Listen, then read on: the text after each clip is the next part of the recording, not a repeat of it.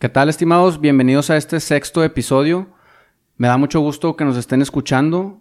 Eh, aprovecho para mandar saludos. Ya tenemos un poco de estadística de dónde nos escuchan, así que agradezco a los compatriotas que nos escuchan tanto en España como en Colombia, en Costa Rica y a todos los mexicanos que siguen este, este proyecto. Les agradezco bastante, incluso a los que nos han mandado eh, mensajes para saludar, para hacer comentarios, incluso hasta para levantar la mano y pedir grabar un, episodio. Si en algún momento se puede, claro que son bienvenidos aquí en Monterrey, podríamos grabar. Y, pues bueno, en este episodio cambiaremos un poquito el rumbo de los médicos. Tendremos a un invitado que es dentista actualmente. Así que pues pasemos a, recibir no solo a un dentista, sino es un, un, amigo de, pues yo creo que casi más de 20 años. Yo estuve con él tanto en primaria, secundaria, prepa y para la facultad decidimos ir uno a la escuela de al lado. En Monterrey la escuela de odontología está junto a la de medicina. Y, y pues bueno, para no ser más largo esto, doy la bienvenida al doctor Sergio Garza. Muchas gracias Arturo. Es un gusto estar aquí el día de hoy contigo. Este, y pues muy entusiasmado de esta entrevista.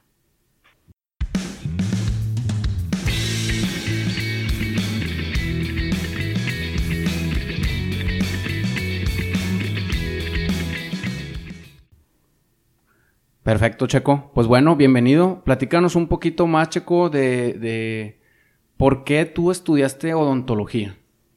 Mira, Arturo, es, muy chistoso. La verdad es que terminando la, preparatoria tenía muchas dudas en cuanto a, a, qué estudiar, ¿no? ¿Qué camino tomar? Y yo había tomado la decisión en ese momento de esperar unos meses, trabajar y, y poderme familiarizar, ¿no? Con lo que me gustaba. Tenía seguro que me gustaba el área de la salud, tenían mis dudas en cuanto a si estudiar medicina, odontología. En ese momento para mí la medicina era un área que te absorbía al 100% porque lo veía en un tío y para mí eso era estudiar medicina. Entonces era la parte que a mí no me, no me convencía, no ser el dueño de, de mi tiempo. Y en ese entonces eh, mi novia, hoy mi esposa, ella estaba muy motivada a entrar a odontología. Entonces ella fue la, la culpable, se podría decir. Me dice, oye, ¿por qué no estudias odonto? También es de la salud, capaz si te gusta.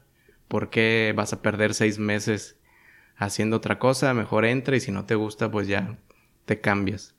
Y principalmente ese fue el motivo por el cual yo, yo entro a odontología, ¿no? Y te puedo decir que en el principio ya estaba por, por tirar la toalla, ¿no? Pero la verdad, pasando los, los semestres fue una carrera que me apasionó bastante.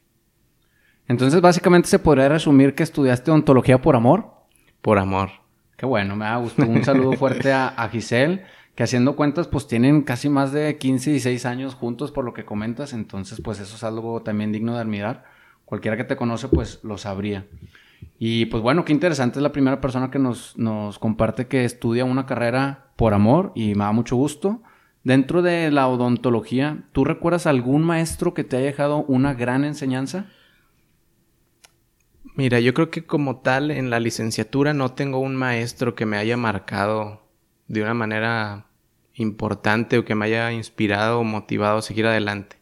Una vez que estudié la especialidad, sí tengo un maestro que eh, incluso hoy en día es mi amigo, tengo una muy buena relación con él. Y ese sí fue un maestro que de esos que te marca de por vida, que te inspira, que te motiva a querer ser alguien mejor en, lo que haces, ¿no? Este, yo creo que es el único profesor que me ha tocado así, que me ha inspirado y que me ha motivado a, a mejorar, ¿no? Y a, apasionarme aún más por lo que hago hoy en día. ¿Lo recuerdas por algo en particular, por alguna frase, por alguna acción o por su persistencia? ¿Qué es lo que te, que te dejó marcado? Mira, es, una, es una personalidad, ¿no? Tiene un carácter muy... Es muy peculiar su manera de ser, ¿no? Cuando recién egresamos es un maestro que obviamente todos reconocen, ¿no? Y le tienen mucho respeto. Y recuerdo mucho que una de sus primeras clases fue presentarse y decirnos que no quería saber nada de nosotros hasta el otro año. Este, algo que sí me, marcó muchísimo y que me pegó en, el orgullo Eh, te platico un poquito, terminando cada año de la especialidad, hacíamos un pequeño seminario en donde exponías tres de tus casos, lo que tú habías avanzado y respaldabas toda la información de ese caso. Y terminando el seminario ya te imaginarás la crítica, ¿no? La crítica constructiva. o destructiva, O destructiva. Entonces al, final, al finalizar la presentación, después de no dormir toda una noche anterior, ¿no? Preparando y esa clase y esforzándote, ese maestro en particular criticó mucho mi, mi caso, ¿no? En pocas palabras me dijo que si era todo lo que que si mis manos no daban para hacer más, ¿no? Entonces eso sí me... dolió? Me, dolió, me pegó en el orgullo también. Y terminando ese seminario, yo me acerqué a él, ¿no? Y le dije, bueno, si lo hice tan mal, ¿cuál era la manera de hacerla correcta? yo quiero que usted me enseñe a hacerlo de una manera correcta. Y de ahí, no sé, yo creo que algo, algo vio en mí ese maestro porque nos hicimos muy amigos, conocí a su familia, convivimos muchísimo. Muchas veces quizá es, solamente un gancho, ¿no? Para ver si ellos ya saben que, tienes potencial y te avientan ese gancho para ver si caes y, de ahí se desarrolla que es como ese tino, ¿no? Que tienen los maestros. Este, pues qué buena, qué buena anécdota. Y entonces si tú volvieras a estudiar, si, si entraras a los pasillos de Odonto, ¿qué le dirías a tu yo, a ese checo que va entrando a los pasillos? por primera vez? Mira, creo que en mi caso entré muy joven a la carrera. Tenía tal vez 17 años cuando yo inicié en la carrera de odontología, casi recién cumplidos. Y creo que en el sistema educativo uno viene como con la marea, ¿no? Es pasar el examen, obtener una calificación y muchas veces no nos enfocamos en qué viene después. Cuando yo entro a la carrera de odonto, de cierto modo seguía haciendo lo mismo. Era aplicar, estudiar para un examen y pasar. Y creo que en los primeros años, algo que yo me hubiera gustado que me aconsejaran era que es a lo que te vas a dedicar y que hay que aprovechar cada momento, cada clase, a cada maestro, porque digo, de, todos ellos aprendemos muchísimo, ¿no? Y cuando estás muy joven creo que no, no ves ese, esa importancia de, de prestar atención a las clases, de asistir no ya por una calificación, por aprender y una formación y poder de enriquecer ese conocimiento que una vez que te gradúes te va a servir muchísimo ya en tu práctica privada o en lo que sea que tú decidas dedicarte. Como que uno cree que es un mero trámite el, ir pasando materias, ¿no? Incluso uno dice, ah, no, saqué 80, saqué 90, saqué 100 o la pancé con 70. Y ese pareciera ser el objetivo. Quizá yo creo que logras la madurez en los últimos semestres donde sabes que, ah, caray, si no veo bien ahorita esta materia, ya nunca la volveré a ver y si no la aprendo ahorita, pues esto va a repercutir. Es decir, lo poco, mucho que aprendas, al menos en la medicina sabes que si no lo aprendiste bien, cuando te toca un caso, vas a saber que ignoras por completo el tema. Y es bueno saber que lo ignoras, pero desgraciadamente, como dices tú, deberíamos de saber desde, platicamos antes de empezar el episodio, que lo que estás estudiando en teoría es lo que vas a hacer toda tu vida. Entonces, hacerlo con, pues, con mucha enjundia, ¿no? Sí, yo creo que ese sería el consejo, ¿no? Ya una vez que decides eh, encarrilarte en una carrera, aprovecharla al máximo. Porque sí creo que, digo, no puedo decir que me la pasé de flojo, ¿no? En la carrera. Sí lo aproveché, pero creo que se pudo haber aprovechado aún más. Sí, se nos olvida. Creemos que es algo muy temporal y después ya que por ejemplo, en tu caso, que ya te casas, tienes hijos, dices, ah, caray, o sea, esos cuatro, cinco, seis años los hubiera aprovechado porque ya cuando acabas la escuela, relativamente, dices, híjole, quizá pudo haber sido hasta de las mejores épocas que te quedaban y ni sabías en ese momento, ¿no?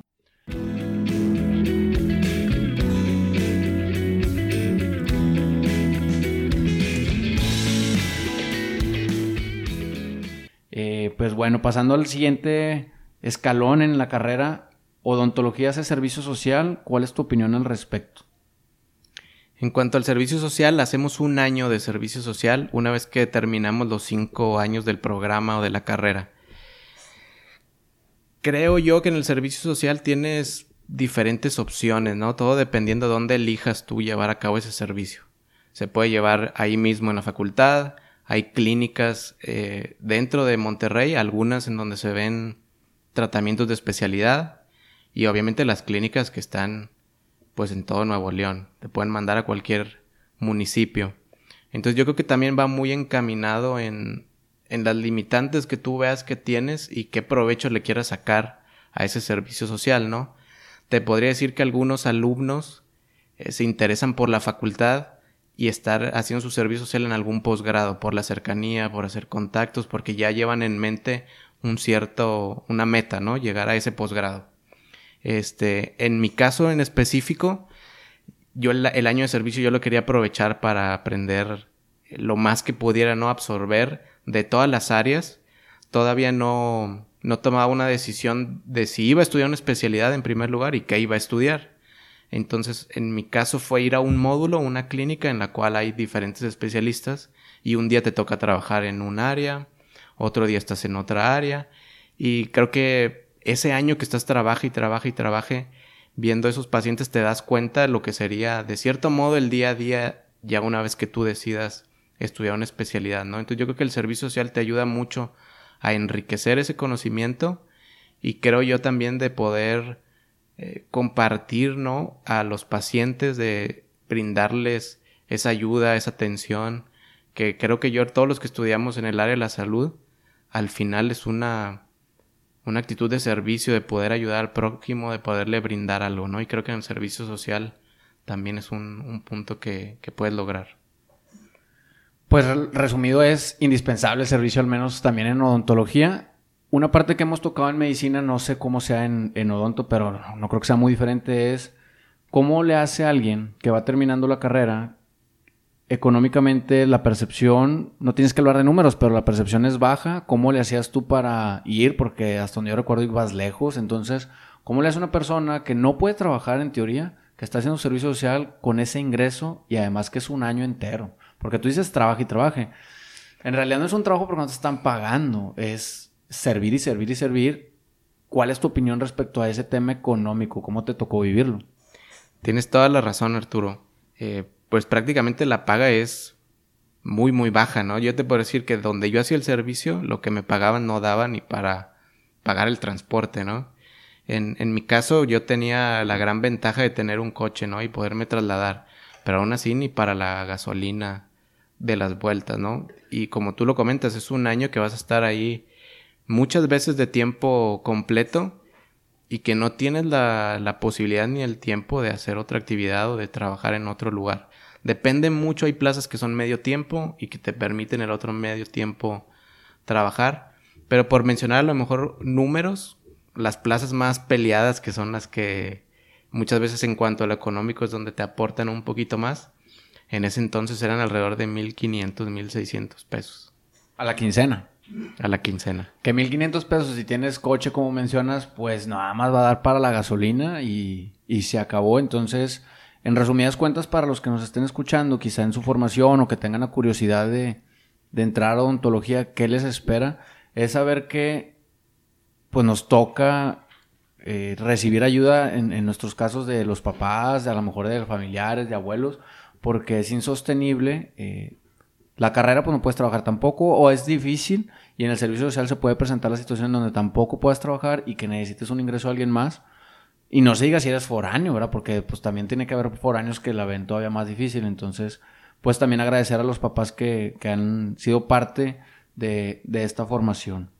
Y, y pasando al siguiente escalón entonces, ¿en qué momento decides estudiar especialidad? Fue justo en el servicio social. Como te comentaba, al estar en un módulo o en una clínica en la que había diferentes especialistas, empiezas a convivir con ellos y creo que es una pregunta que sí llega a la mente de todos, ¿no? Estudio una especialidad, puedo estudiar una especialidad y quiero estudiar una especialidad. En ese momento que terminamos el servicio social tienes seis años que como lo comentas estás dependiendo de alguien, de tu familia, de algún familiar porque realmente te demanda un tiempo completo, ¿no? Es difícil, como lo comentabas, trabajar y estudiar, es muy complicado. Entonces, ahí me surge a mí esa inquietud y con todos los, los maestros o los que llevaban a cabo el servicio social, tú preguntabas y todos, todos, todos te dicen, si puedes, estudia una especialidad. Si puedes, estudia una especialidad. Entonces yo creo que ahí surgió mi inquietud por estudiarla, ¿no? Y de ahí sigue el siguiente paso, ¿no? Me pueden apoyar porque lo que platicábamos hace un momento, el estudiar una especialidad implica que vas a seguir dependiendo prácticamente de tus papás, de algún familiar que te apoye para estudiar esa carrera o de trabajar yo creo que varios años para ahorrar bastantito dinero para poder entrar a una, a una especialidad. Que es la, es la pregunta, no es si puedes o si quieres. Porque a lo mejor de pronto todos pueden decir, oye, pues yo quiero estudiar una especialidad. Pero en, en la parte de odontología sí es muy diferente a la medicina porque en realidad ahí la pregunta es, como dices tú, si puedes, porque es muy complejo o es muy costoso, más que lo complejo, ¿verdad? Es, es muy costoso. Pero ¿recuerdas ese momento en el que tú te levantaste y dijiste, sabes que sí quiero y puedo? ¿Cuándo fue y, hacia dónde fue la especialidad? La, cuando yo decidí estudiar la especialidad, yo creo que fue en el servicio, ¿no? Yo ya estaba decidido. Y de ahí, pues revisar si realmente podía, ¿no? Ya, ya yo estaba seguro que quería hacerlo. Este, dentro de si quieres o no, están dos caminos, ¿no? Uno dices, bueno, yo ya terminé, yo ya puedo empezar a trabajar. Y claro que cuando vienes de terminar una carrera sales con esa hambre, ¿no? De ya tener un trabajo, de percibir tu dinero.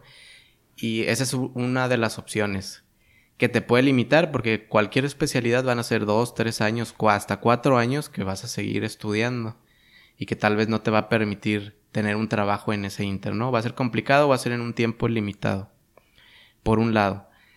Y está el otro camino, ¿no? De obtener una especialidad que todo mundo te dice que te va a abrir mil puertas y que va a hacer las cosas mucho más fáciles, que al menos en mi caso creo que sí fue de esa manera sin embargo, tampoco creo que el hecho de tener una especialidad te garantice un éxito, ¿no? En tu carrera profesional.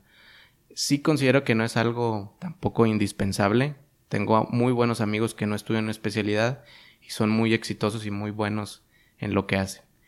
Entonces yo ya estaba seguro que quería tener esa, esa preparación, ¿no? Otro aspecto es que una vez que tú sales, sientes que te sabes todo, ¿no? Que ya eres el mero, mero, el mejor dentista del mundo ya cuando yo platico con mis papás de si ellos me podían apoyar o no, yo tomé la decisión de que quería estudiar. Dije, bueno, tengo que ver si mis papás me pueden apoyar. Entonces me dicen, oye, pues a ver, ¿cuánto va a costar, no? Y ahí entras a ver opciones. ¿Dónde puedo estudiar? ¿Cuánto me va a costar? ¿Qué alternativas hay? Incluso fuera de, de tu ciudad, ¿no? Porque sí es bastante complicado.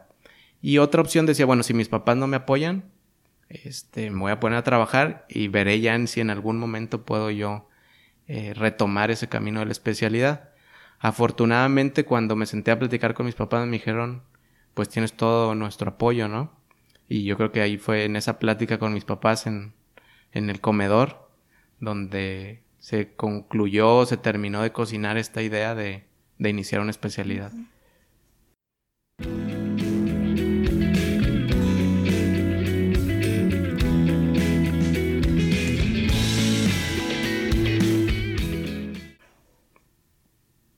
Y bueno, entonces ahora sí a pasar a, lo interesante. Entraste a la UNAM. ¿Cuál fue el proceso de entrar a la UNAM? Porque pues es la máxima casa de estudios al final de cuentas.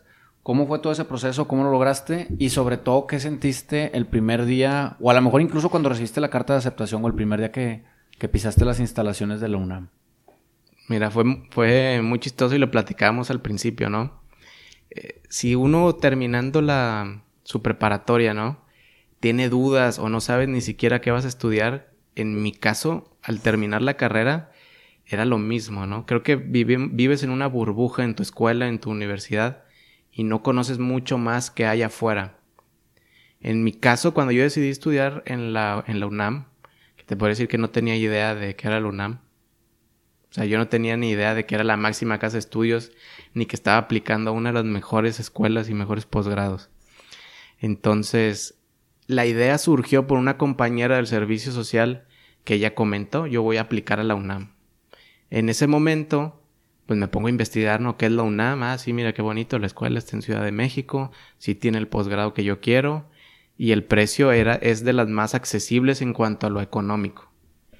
Y realmente mi, eh, mi principal motivo para seleccionar la UNAM fue el factor dinero. Era la escuela que en cuanto a lo económico era la menos costosa de las que están en la ciudad de Guadalajara, en León, en Monterrey, que son las universidades más importantes en, en la especialidad que yo estudio y que ahora lo sé, ¿no? Y ahí voy, empiezas a coincidir, ¿no? Con otros compañeros que también van a la UNAM, entonces ahí vamos, checamos las convocatorias, aplicamos y el primer filtro es un examen, un examen y una entrevista con el coordinador a, la especialidad que tú quieres ingresar, ¿no? Para ese entonces, créeme Arturo, que yo seguía sin pasarme por la mente a dónde iba, ¿no? Y lo que, y lo que iba a iniciar. Fuimos a presentar el examen, que también fue muy chistoso porque yo ya iba preparado después de meses de estar estudiando para ese examen, ¿no? Retomando eh, libros viejos que tienes ahí, ¿no? Desempolvando esos conocimientos que se quedan ahí guardados. Y yo ya iba preparado, ¿no? Con mi estrategia para ese examen, ¿no? Voy a leer la pregunta que no me sepa, me la brinco y después sigo contestando. Y qué sorpresa llegar y es un examen que proyectan. Es proyectado, te proyectan la pregunta 1, unos cuantos segundos y contestas. No hay vuelta atrás. Y recuerdo mucho que los primeros minutos o las primeras preguntas, yo creo que me bloqueé del estrés, que yo no iba preparado para ese tipo de examen, ¿no? Ya me fui calmando y ya eh, fue fluyendo mejor las, las preguntas, las respuestas, ¿no? Después vas a la entrevista y claro, te está entrevistando ahí el coordinador, ¿no? Yo tenía en ese entonces, que serían 21 años, yo creo, cuando fui a aplicar, ¿no? Un huerquito y te hacen la entrevista, te empiezan a preguntar mil cosas que también te sacan de onda todo el nervio. Eh, te preguntan, claro, lo económico porque sí se vuelve un factor para que puedas llevar a cabo los estudios, ir a congresos, seguirte preparando y el instrumental que tú requieres. Después de ese primer filtro, tardan aproximadamente dos meses y hay una primera lista en donde publican los alumnos que van a entrar al propedéutico a un curso en el cual vas a estar otras 10 semanas compitiendo contra otros odontólogos por el lugar de la especialidad. Entonces cuando me dicen, ah, me aceptaron, fue como que lo logré, ¿no? Yo en ese entonces seguía sin entender a dónde estaba aplicando y en qué universidad iba a estudiar. Entro al curso y yo creo que ahí es donde me cayó el 20 de la competencia que hay y la calidad de odontólogos que hay en todo el, país, ¿no? En cuanto a conocimiento y habilidad. Y hasta uno se siente chiquito, ¿no? Al lado de, de amigos, ¿no? Que se volvieron más grandes que tú, con más experiencia. Yo iba recién egresado prácticamente terminando mi servicio social y son 10 semanas de prácticas, de exámenes, de, de congresos que te llevan y estás es una competencia. Afortunadamente en mi curso fue, creo que un grupo muy padre. A pesar de que todos competíamos, todos llevamos una buena relación. Y te podría decir que terminando esas 10 semanas, que muchos de mis buenos amigos coincidimos que fue más pesado el curso que la especialidad. fue un desgaste increíble. Al final del curso lo único que yo quería era que terminara. Yo ya quería terminar, regresar a mi casa y llegó un punto en el que ya me daba igual si me aceptaban o no. Yo ya quería terminar ese curso, terminar ese capítulo y ya ver qué sucedía, ¿no? Después de terminar el curso, ya, como te digo, regreso a Monterrey. Este. Tuve que pedirle a una de las secretarias si me podía dar el resultado. No, no me aventé a volar hasta allá. Y bien chistoso porque eh, me dice, ¿sabes? Este, yo estaba esperando, ¿no? Con el nervio, me acuerdo, estaba ahí caminando por toda la casa, eran, no sé, las 10, 11 de la mañana. Este, y me dice, sí, sí te aceptaron al curso. Y ahí fue donde dije, no manches, ¿no? Lo logré, estoy, estoy adentro. Después de todo este esfuerzo, tanto como lo dices, de los papás, de los familiares, de los amigos, que también son una parte bien importante. Y ahí es donde me cayó el 20 a qué universidad había aplicado, ¿no? Hoy en día, como tú lo mencionaste al principio, muchos me dicen, estudiaste en la UNAM, qué padre, cómo lo hiciste, ¿no? ¿Cómo fue el proceso? Y muchos creen que solamente son palancas o que aceptan eh, ciertos alumnos, ¿no? En mi caso en particular, yo te diría que yo fui sin conocer nada, ¿no? Y gracias a Dios se dio esa oportunidad, porque algo que tenía claro era que yo tenía una oportunidad para entrar a la especialidad.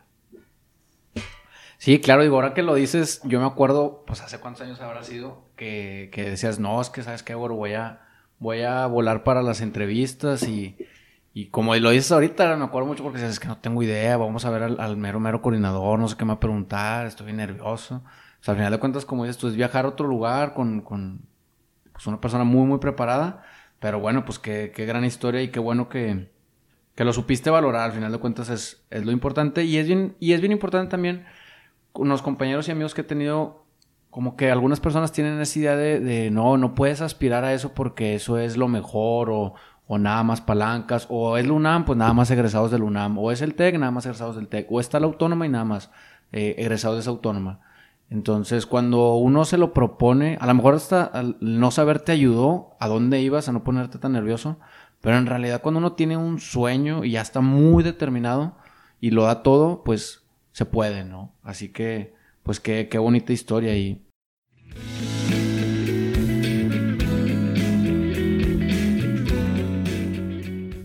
Y pues cuéntanos en realidad cuál fue tu experiencia al hacer la especialidad siendo un foráneo, cómo fueron esos, esos tres años.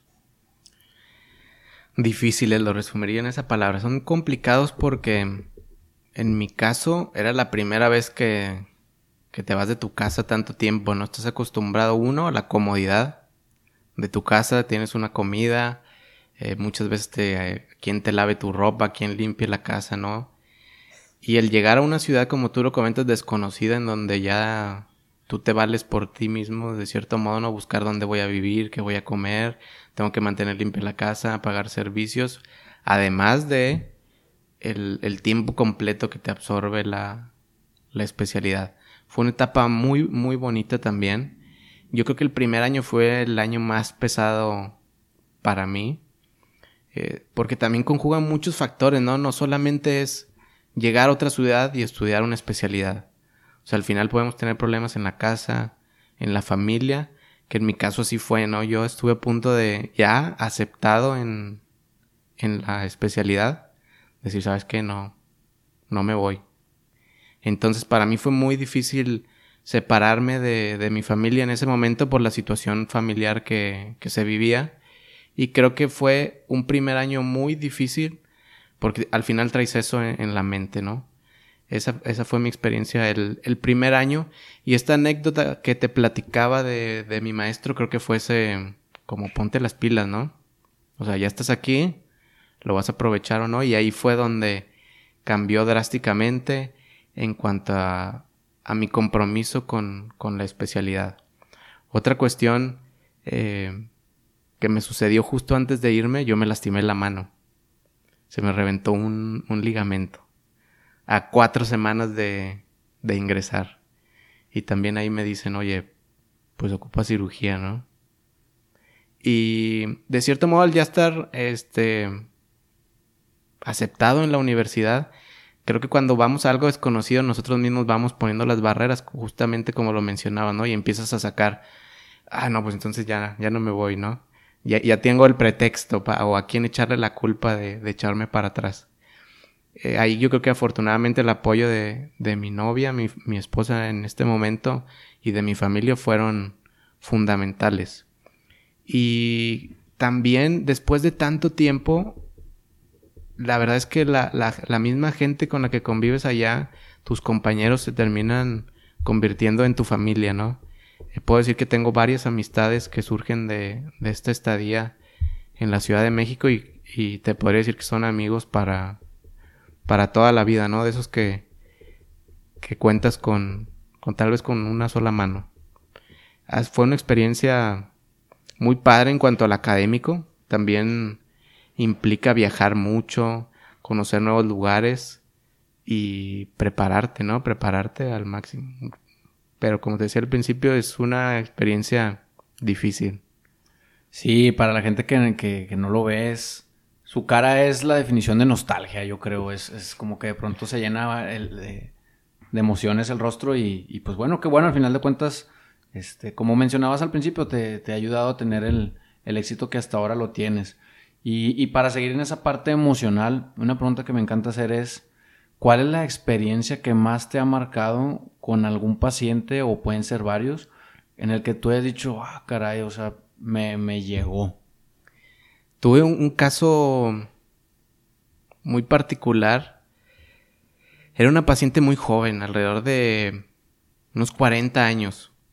Una paciente con un problema de depresión, descuidó mucho su, su boca en general, ¿no? Todo su, su apariencia. Era una paciente que iba muy desanimada a la consulta.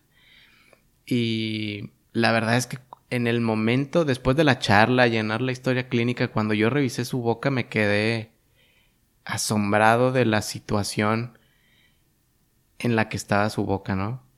Y fue un tratamiento de, de prácticamente dos años. Este, ojalá pudiéramos compartir eh, foto, ¿no? Al menos del antes y, y el después. Y creo que fue un caso que me marcó mucho por la relación que vas teniendo con tu paciente, ¿no? Creo que al menos, y siento que así lo son muchas áreas también de la medicina y seguramente otras áreas de la salud, terminas conviviendo tanto con el paciente que se genera una amistad también con el paciente, ¿no? Y el haber podido cambiarle la vida a esta paciente en específico de cómo llegó a cómo se fue del sillón, creo que eso me, me dejó marcado porque ahí entendí lo que mi especialidad y para lo que me estaba preparando podía yo lograr con muchos de mis pacientes, ¿no?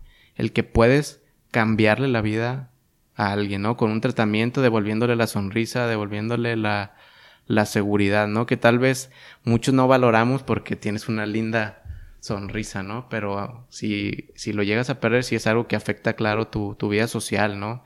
El ir a pedir un trabajo, el desarrollarte, el convivir con la gente. Entonces esa paciente en particular creo que fue la que más me marcó durante mi estancia en el posgrado. Pues bienvenido, si me compartes las fotografías las subimos cuando, cuando esté este episodio. Y esa parte que comentas es, hay dos puntos que me gustaría platicar. Uno, cuando en un trabajo previo, me tocó una paciente ya grande que era viuda, era de escasos recursos, era de la Sierra de Santiago. Un saludo a todos los que, a los que nos escuchen por Santiago y con los que me tocó convivir. Y le tocó desgraciadamente que ella vivía de, pues de empanadas y galletas que vendía para regresar y, comprar su medicamento porque además tiene una enfermedad crónica fuerte. Y acudió conmigo porque mencionaba que en un, en un camión se quedó dormida y se le quedaron las prótesis bucales, sus dentaduras de arriba y de abajo. Y, y se bajó. Ya para cuando se dio cuenta, pues ya no tenía dentaduras. Para ella, tú sabes, el costo de las dentaduras era imposible. Y además no solo era las pérdidas, ahora con qué me voy a nutrir. Esa parte de la nutrición no solo es una sonrisa para, pues para la estética, sino en esta parte es para su nutrición y su vida. Se gestionó con, con el alcalde en, en su aquel entonces, Omar Almaguer, un saludo para él y su familia. Se gestionó el apoyo y se logró.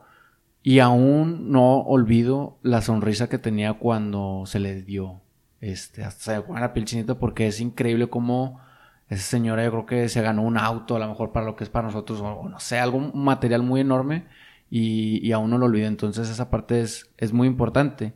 Y otra anécdota que dices, eh, que cuando uno convive tanto tiempo con un paciente, no se le olvida y me queda claro que al paciente tampoco se le olvida. En alguna ocasión, en el actual trabajo, me tocó ver una señora en silla de ruedas caminando por una colonia de bajos recursos y si las banquetas de por sí en Monterrey son malas, pues en una colonia donde hay escasos recursos, las banquetas no son amigas de las sillas de ruedas. Me ofrecía llevarla hasta su casa y fueron como cinco o seis cuadras la que la llevé y, y me fue contando que ella la operaron en un hospital pues de los más prestigiados en esta ciudad, un doctor que incluso le pagaba, no le cobraba en el hospital, pero aparte le pagaba los taxis para llevarla a su casa. Y, después di con alguna amistad de ese doctor y, decía él, sí, pues es que ese doctor tiene ciertos casos en los que él se involucra tanto que, les acaba pagando sus taxis, les da dinero para su despensa, que, que, bueno que ellos les vaya bien económicamente y lo puedan hacer. Y, de pronto no se hace con la intención de que lo recuerden ni, ni, ni del mérito, pero los pacientes también lo recuerdan para toda la vida. Así que esa es la, pues la, parte, la parte bonita, creo yo, como dices tú. Y, pues bueno, ya regresas a Monterrey y ya eres todo un especialista.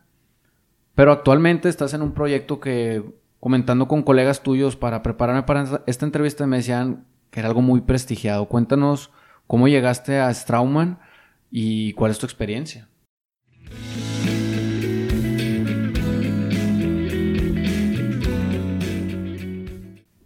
Mira, para Strauman fue muy chistoso, ¿no? Surgió de repente. Eh, en, mi, estancia en la especialidad, que es prótesis bucal e implantología, realmente el motivo por el cual yo estudié la especialidad era para hacer prótesis. A mí me gustaba hacer prótesis. Y de la implantología te podría decir que en el momento que ingresé era algo muy desconocido, ¿no?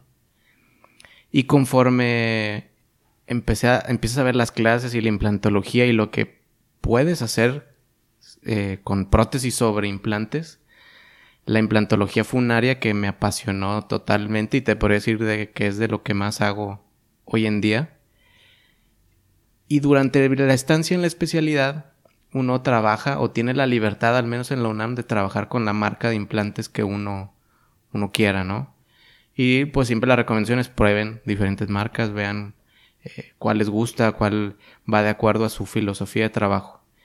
Y la verdad te puedo decir que la mayoría de mis casos están realizados con Strauman, porque es un, para los que no conocen, Strauman es una, una casa comercial. Hoy en día no solamente se dedica a vender implantes, venden muchas soluciones en el área de odontología, eh, materiales de regeneración, eh, implantes, aditamentos, entre otros eh, este, elementos que ellos manejan. Y entonces yo tuve ese primer contacto desde la especialidad. Mi maestro es una persona que está muy involucrada con esa marca, que cabe la pena mencionar, hay una institución a nivel mundial que se encarga de, pues precisamente hacer investigación y está muy de la mano con, con Strauman. Entonces digamos que es la parte académica, sin ser totalmente parte de Strauman. O sea, son doctores, especialistas en el área de implantología, que se dedican a estudiar y, compartir y llevar una filosofía de trabajo que va muy de la mano con Strauman. Entonces yo compartía esa idea, me involucré de esa misma manera con esta asociación que es el ITI, The International Team for Implantology, y durante toda mi estancia trabajé mucho con Strauman. Cuando yo regreso a Monterrey, pues me desconecté bastantito, la verdad, ¿no? Tanto que estuve en otra casa comercial dando pláticas. Y a principios de este año eh, inició un proyecto en Strauman, que es Young, Professionals. Y ahí es donde recibo una llamada, más o menos por, creo que por noviembre del año pasado. Y me platican del proyecto, ¿no? Y por dentro sientes la, la emoción. Para que se den una idea de lo que es Strauman, lo platicábamos con, con mis compañeros que estamos en este proyecto. Era, no sé, como si yo fuera un futbolista y en ese momento me hablara el Barcelona o el Real Madrid para, para sumarte a, su equipo, ¿no? Entonces ha sido una experiencia muy bonita y creo que em, eh, respondiendo específicamente la pregunta, yo creo que llego ahí por, por la trayectoria y lo que hice previamente con los casos, con el material, con lo que me involucré y que creo que vieron en mí que cumplo el perfil para estar dentro de este programa en específico. De que egresaste, y vamos a regresar solamente un poquito, porque nos, creo que nos brincamos como dos, tres años de la vida de regresar de la especialidad a llegar a esta gran empresa. Porque también es importante saber, uno se va y hace la especialidad, o incluso uno se queda en Monterrey o donde les toque hacer la especialidad. Una vez que termina la especialidad, esta parte económica que hemos venido platicando Ahora, ¿consigues trabajo rápido? ¿Hay que tocar puertas? ¿Hay que empezar uno solo? ¿Cómo arrancas una vez que ya por fin, en teoría, terminas de estudiar? Mira, en, en, mi experiencia, creo yo, en la ciudad donde tú estudias la especialidad, creo que se abren muchas puertas, ¿no? Y creo que es algo que sucede muy, de manera muy frecuente. Muchas veces, cuando te vas a estudiar a otra ciudad, te terminas quedando en esa ciudad. Y te podría decir que en mi caso en la Ciudad de México yo trabajaba con unas amigas en su clínica que iban empezando, éramos compañeros. Entonces empiezas a tener ya un ingreso. Empiezas, empecé un poco con lo del el ITI que te comentaba. Participaba ahí en un grupo de, de estudio. Y entonces, de cierto modo, tu vida la dejas en pausa en Monterrey. O sea, de cierto modo ya no estás aquí, la gente, no que te olvide, ¿no? Pero incluso tus mismas amistades, pues también van avanzando en su vida, estudiando nuevas amistades. Y cuando regresas es como ser el nuevo, ¿no? Entonces cuando yo termino la especialidad, dices, ¿y ahora qué sigue, no? Ya para ese entonces yo ya estaba casado por el civil, ya a punto de la boda religiosa, era prácticamente regresando. Y nos preguntábamos qué vamos a hacer ahora, ¿no? Nos quedamos en la Ciudad de México, nos regresamos a Monterrey. Para mí regresar a Monterrey fue regresar a, tocar muchas puertas, ¿no? Regresar a buscar a la universidad. Eh, soy recién egresado, aquí está para lo que se ofrezca, ¿no? Tocar puertas de empresas o, cadenas de clínicas también, que ya tienen todo listo para trabajar, que al final no es el sueño de uno, ¿no? Uno sueña con tener su, su consultorio. Te decía que estuve en otra casa comercial de implantes que me contactó al llegar para dar pláticas y justo en las entrevistas me entero que uno de los vendedores eh, se acababa de ir, ¿no? Hasta vendiendo implantes anduve en, en un principio, ¿no? Fue, oye, yo te ayudo, ¿no? Yo conozco el producto y pues ahí me muevo, ¿no? Entonces la verdad que regresar, todo ese proceso fue algo difícil, me considero afortunado porque en poco tiempo avancé muy rápido en, en cuanto al, al, trabajo que me dieron y poco a poco vas formando o te van conociendo, porque como te decías, llegar y ser el nuevo. Abres tu consultorio y, pues, ¿quién es, no? ¿Quién es ese doctor? Entonces, poco a poco eh, te vas ganando esa confianza con tus pacientes, haciendo bien las cosas y, y se va generando o se va corriendo la voz, ¿no? al menos el paciente yo creo que tú atiendes bien y cuando sale el tema en algún lado y sabes que este doctor es bueno, ¿no? Entonces, para los que pretenden estudiar una especialidad, creo yo que es de mucha paciencia una vez que la terminas también, en lo que vas agarrando ese ritmo, en lo que te vas conociendo, en lo que te vas ganando también cierto prestigio y reconocimiento dentro de tu gremio también, y que eso creo que ya en automático te va trayendo más pacientes. Incluso yo creo que, hay que mencionar, platicamos antes de, de, que ocupaste durante la especialidad un puesto como consejero y, que te ayudó para algunas cosas, tanto económicas, pero yo creo que también para el tema de las relaciones y la política, que, que aunque a lo mejor propiamente dices tú, no, pues a mí no me gusta la política, pero el abrir estas puertas y sobre todo creo que un factor es perder el miedo, porque a lo mejor como vendedor dices tú, pues yo no estudié para ser vendedor, pero pues te va a ayudar a conocer a los mejores dentistas, a tocar en mejores casas, en mejores puertas, entonces es perder un poquito el miedo, saber que las relaciones son importantes y, y que no es solamente ser el mejor dentista, sino la parte personal también se tiene que, que trabajar.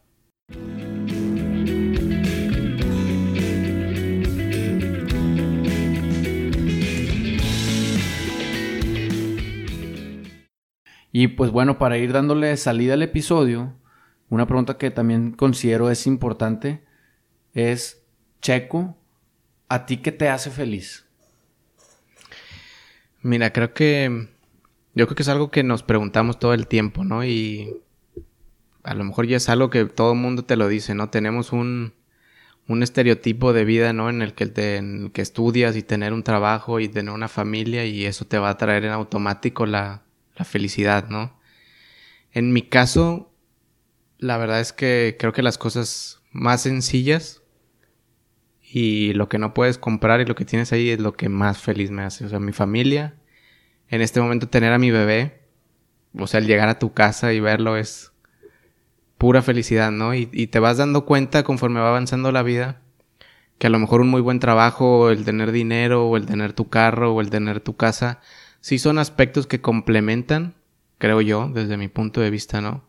Pero en, las cosas básicas, ¿no? El, compartir tiempo con tus amigos después de no verlos tanto tiempo, creo que como tú dices, también después de una especialidad creces eh, desde el punto de vista personal, ¿no? Como persona te haces una mejor persona, empiezas a entender muchas cosas. Y en mi caso, el valorar esos pequeños detalles. Es llegar a tu cama y que te tomen una foto con el niño dormido jugando este, o viendo tele, ¿no? Es, es lo que casi todos coinciden los que tenemos hijos, sabemos que, ese es el motor. Pero sin duda que yo creo que también en la parte eh, personal te ha ayudado. No hemos platicado el tema, pero vamos a entrar en. Tú actualmente eres maestro de posgrado en prostodoncia. Creo yo que esa parte, lejos de lo que te paguen o no, el ser docente, el estar involucrado en el mejorar la preparación de alguien también contribuye a tu estado de bienestar, ¿no? El poder llegar a casi sentirte pleno. Cuéntanos qué, es lo que haces en, esta, en este puesto. Ahí en, el posgrado, en la universidad, estoy dando clases principalmente en clínicas donde apoyo a, los alumnos. Este, en el posgrado los alumnos pues llegan los pacientes, ellos los atienden y siempre vemos maestros que estamos detrás de ellos que, que los vamos orientando o guiando en cuanto a, a las opciones de tratamiento que tienen. Básicamente eso es lo que hago ahí en el posgrado. Hay ciertos semestres que me toca dar teoría, pero como tú lo comentas, ¿no? creo que es algo que también tienes que tener, ¿no? Esa vocación por querer compartir el conocimiento, por querer formar eh, gente eh, nueva, eh, fresca, ¿no? Con nuevas ideas, con mucha energía. E ir compartiendo, porque igual alguien tiene que dejar ese, ese nombre o esas... Todo lo que uno aprende y lo que va formando de nada serviría, creo, si se lo guardara para, para uno mismo. Entonces sí enriquece muchísimo. O sea, esa mañana que paso en el posgrado lo disfruto mucho y trato de, de compartir y ser un libro abierto para, para mis alumnos, ¿no? Y que ellos, como dicen, yo creo que el, buen maestro no es el que, con el que te llevan muy bien, el que te enseñó mucho. Creo que el buen maestro, los mejores maestros son los que te tocan y te inspiran a querer ser mejor en el día a día, tanto en tu trabajo y en todos los aspectos de la vida, ¿no? Creo que como maestro, lejos de compartir el conocimiento, hay que inspirar a los alumnos que están ahí. Y, durante esta respuesta, me, acuerdo mucho en la clínica que estamos, nos ayudó el mes pasado la Autónoma de Nuevo León, la Facultad de Odontología, a una brigada, una, a una comunidad. Y me remontó a, a un saludo para mi cuñada Carla, que también es dentista en que los últimos semestres, pues también le toca la parte formativa en tienes que conseguir tus pacientes, en tienes que ir tocando puertas, en decirle al tío, oye, que la caries, que la extracción. Es una parte que, que, yo creo que todos viven. ¿Cómo, cómo, cómo lo sufriste o cómo lo viviste en, en esa época? Para, para mí sí fue muy sufrido. O sea, la verdad es que la facultad de odontología, como dices tú, ofrece tratamientos pues a un precio muy accesible, ¿no? Que en teoría esto tendría que ser pues un factor que atrayera pacientes si uno no tuviera que batallar. La verdad es que somos muchos alumnos y la cantidad de tratamientos que tenemos que realizar pues si suman, ¿no? Entonces, desde, llevas al familiar, como dices tú, al primo, a tu hermano o a los amigos andas viendo a, a quién llevar, pero es una etapa complicada el conseguir los, los pacientes. Y a lo mejor valdría la pena tocar un poquito el tema que como tú ahorita decías lo de las ventas, al menos en odontología nadie te enseña a vender o a manejar tu tratamiento. Te preparan muy bien para lo que haces, ¿no? La odontología, para los tratamientos. Pero ya una vez que llegas afuera no sabes cómo cobrar porque terminaste casi trayendo a tus pacientes a la fuerza.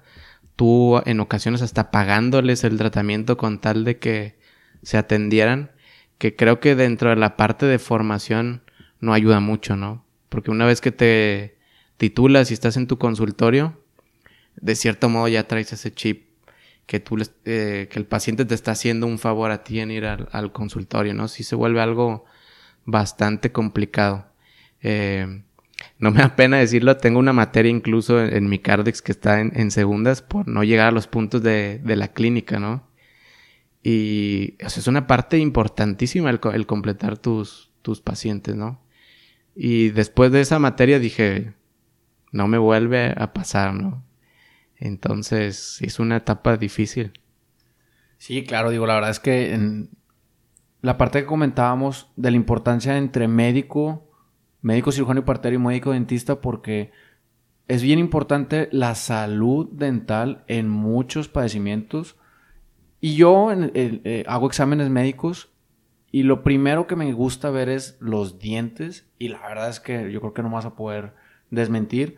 Yo creo que de mínimo de 7 a 8 personas de cada 10 tienen abundantes caries, mínimo 2 o 3, les faltan piezas y yo veo gente joven, no quiero ni saber la gente adulta, entonces también creo que la creo que la parte social en odonto hace mucha falta. Yo sé que hacen un servicio social y de esta parte que comentas que hay que traer a pacientes, pero sin duda que cuando uno ve los dientes de la población mexicana se da cuenta que es un tema vasto y que le hace falta mucho presupuesto de gobierno para mejorar, ¿no? Estoy totalmente de acuerdo. Hace mucha, hace mucha falta la educación del paciente, ¿no? El ir a un chequeo, el por qué ir al dentista. Lo más común cuando llega un paciente es, es que no me duele nada, ¿no? Y desafortunadamente los principales padecimientos en ontología, llámese caries, enfermedad periodontal, no causan molestias. Cuando tú tienes un dolor por alguno de esos padecimientos, normalmente es porque estás en una etapa muy avanzada. O cuando ya tú detectas un síntoma que realmente empieza a comprometer lo que decíamos las funciones de que no puedas comer, que sientes dolor en un diente. Entonces hace falta mucho educar al, paciente en ese sentido, ¿no? En acudir al, dentista, en la importancia, ¿no? De los dientes. Incluso me toca ver muchos casos eh, de colegas odontopediatras en los que ah, al cabo esos dientes se le van a caer al niño, no hagas nada, ¿no? No pasa nada. Y cuando llegas a ver complicaciones que muchas veces pueden llegar hasta comprometer la vida del paciente, ¿no? Digo, no hay que olvidarnos que la boca es una parte de, del cuerpo de un ser vivo y que así como hay infecciones en otras partes del cuerpo, la cavidad oral no está exenta y pueden poner en riesgo tu salud. Y hoy en día hay mucha bibliografía de problemas incluso cardíacos, por mencionar algunos, ¿no? Que están muy relacionados con las bacterias que hay en la boca. Entonces, coincido totalmente contigo que hace falta mucho o programas que eduquen al paciente en este aspecto.